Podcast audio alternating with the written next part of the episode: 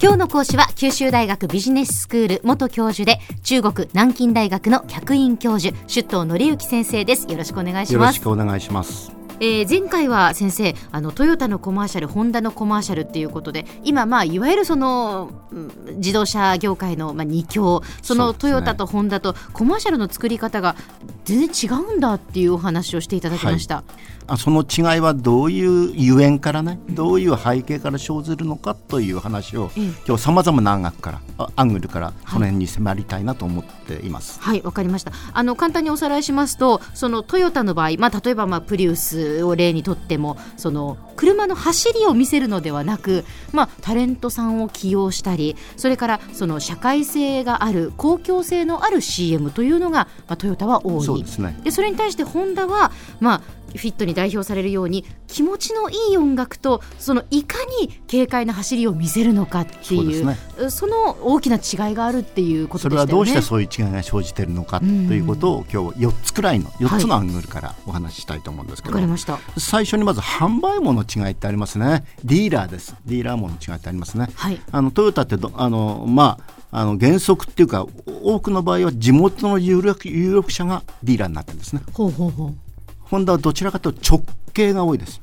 直径がね。はいはい、あの言ってみれば本社の一部です。だからホンダグループのね、はい、あのトヨタの場合は別会社です。ディーラーといっても。常に広告がそのディーラープロモーションにつながるようなことを意識せざるを得ないっていうようなこと。があるんですね。ディーラーが売りやすいような作りをプロモーションやりやすい、ええ、とともに公共ディーラーっていうのは地元のもんですから公共性ってものが当然出てくると、うん、一方ホンダの場合はブランドイメージを作っていこうと、う Power of Dreams だね、あの夢を原動力にしてっていうようなことで、技術がこの車に来てますよっていうブランド作りをやっていくというようなところがまず違いかなと、このタレントを使ってあんまり動か走らせないトヨタと気持ちよく走る車のホンダの違いまず一つこの販売もの違いがあるかなとあるあると思うんですね、はい、もう一方トヨタは昔からってかかねて、えっと、マーケットイン型の企業と言われたんですね。マーケットイン型、はい、消費者のユーザーのニーズに合わせていくと。うんディマンドサイドって言いますかね、あの消費者の要望に沿ってあの車を売っていくっていうか作っていくし売っていくと。今市場がこういうものを求めているからそ、ね,、こにマーケットインですねそれはねはははあ。のホンダはもあのかねてより技術技術のホンダって言って、あのプロダクトアウト型って言いますかね、あのその技術の良さが車に生きてますよと、サプライサイドですよね。どちらかというとね、それからもう一つの見方はブランドイメージの作り方構築の仕方というのがあると思うんですね。ブランドっていうのは基本的には信頼感です。リーダー企業の場合はどうしてもシェアが大きいわけですからね、うん、あの親近感とか存在感みたいなものからこう信頼感を作っていこうと。チャレンジャーっていうのはリーダーと同じことできません、はい、あのむしろ時代の新しさみたいなものから信頼感を作っていく、変革感えええあのこの違いも出てると。あなるほど。ということはトヨタの場合そのやっぱり、まあ、消費者にとって非常に親近感のあるタレントさんを起用することでそのブランドの親近感につなげたり、ね、タレントの後ろ側には、ええ、タレントが代表するところの消費者たちがいるっていう前提ですですよね。はいはい、あの一方あのこう車の走りを見せるってことはその走りを実現する技術を見せるっていうようなことになってきます、ね、新しいこんな技術を使ってこんなふうに走るっていう、えー、そのブランド作りの違い、親近感から作るのか、信頼感をそれから新しさみたいなのから作るのかこれも出てると。ほうほうほうほう。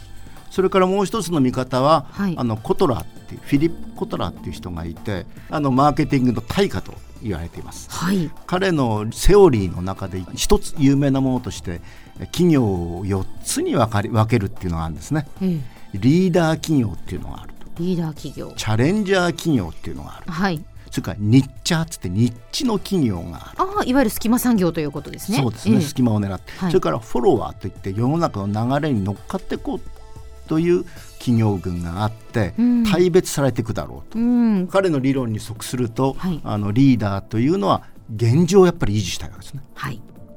現在のプレステージを維持したい、うん、ということと非価格的なところで競争したいと思ってるんですね。価格競争に飲まれ込みたくないリーダーはねすで、えええ、にリーダーだから、はいはい、あの今のトヨタのまさしく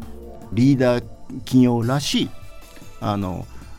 戦略にのっとっているコマーシャル作りであるのに対して、あのホンダはやはり差別化って言いますかね。彼らの場合は技術ですね。あの夢を実現させる技術っていうようなところであの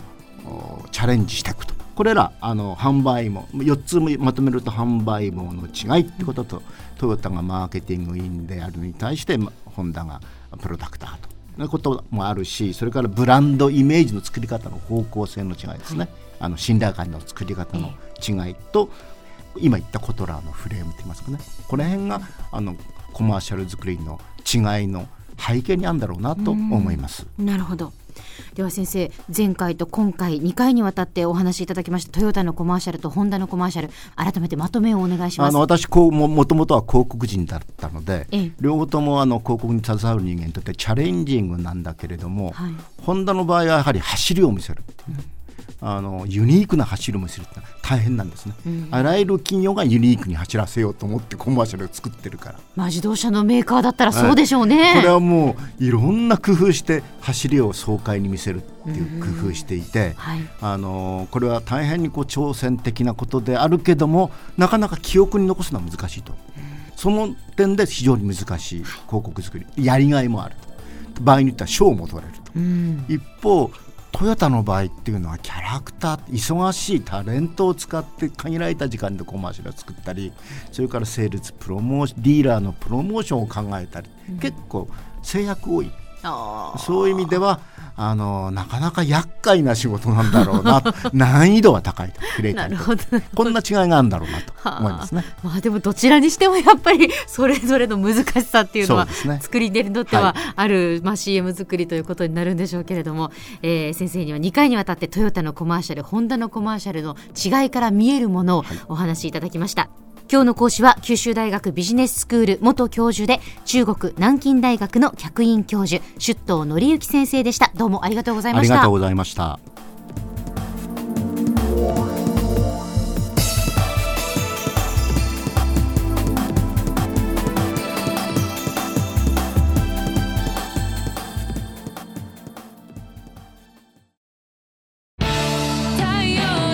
BBIQ は九州で生まれ九州の人たちに光を届けています。九州のお客様が光り輝くように。それが QTnet の変わらない思いです。キラキラつながる QTnet。